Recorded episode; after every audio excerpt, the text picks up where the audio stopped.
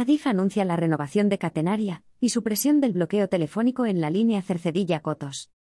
La línea aérea de contacto, que pasará a tener doble hilo, será compatible tanto con los trenes nuevos que está fabricando CAF como con los actuales de la serie 442. Adif ha anunciado la licitación, por un importe total de 23,8 millones de euros, de la renovación de la catenaria de la línea Cercedilla-Cotos, así como la supresión del bloqueo telefónico unos trabajos que se engloban en el Plan Integral de Modernización de la línea que incluye mejoras en la infraestructura y la adquisición de nuevos trenes.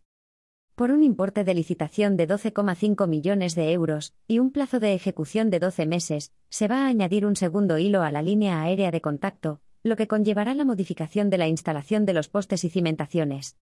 Además, Adif asegura que la nueva catenaria será compatible con los actuales trenes de la serie 442, cuya mesilla del pantógrafo es de 1950 de milímetros, así como con los nuevos trenes, que tendrán una mesilla de 1700 de milímetros. Por lo tanto, las obras de mejora de la infraestructura no cierran la puerta a una posible explotación con ambos tipos de trenes.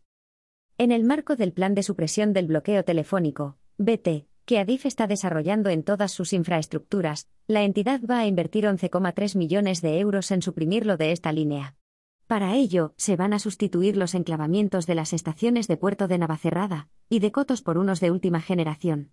Trabajos que se van a complementar con una renovación del cableado y del resto de equipos de señalización. Cuando estos trabajos estén terminados, cuentan con un plazo de ejecución de 12 meses, la línea estará controlada desde el CTC de Chamartín. Renovación integral de la línea Cercedilla-Cotos.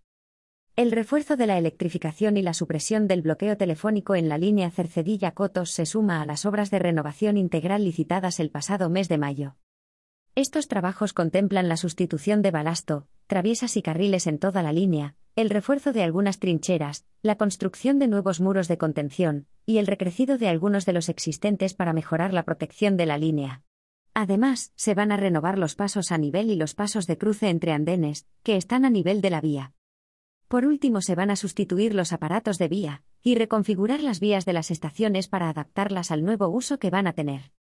Todos los detalles de estos trabajos, incluyendo los esquemas de vía de las estaciones, los puedes consultar en esta noticia.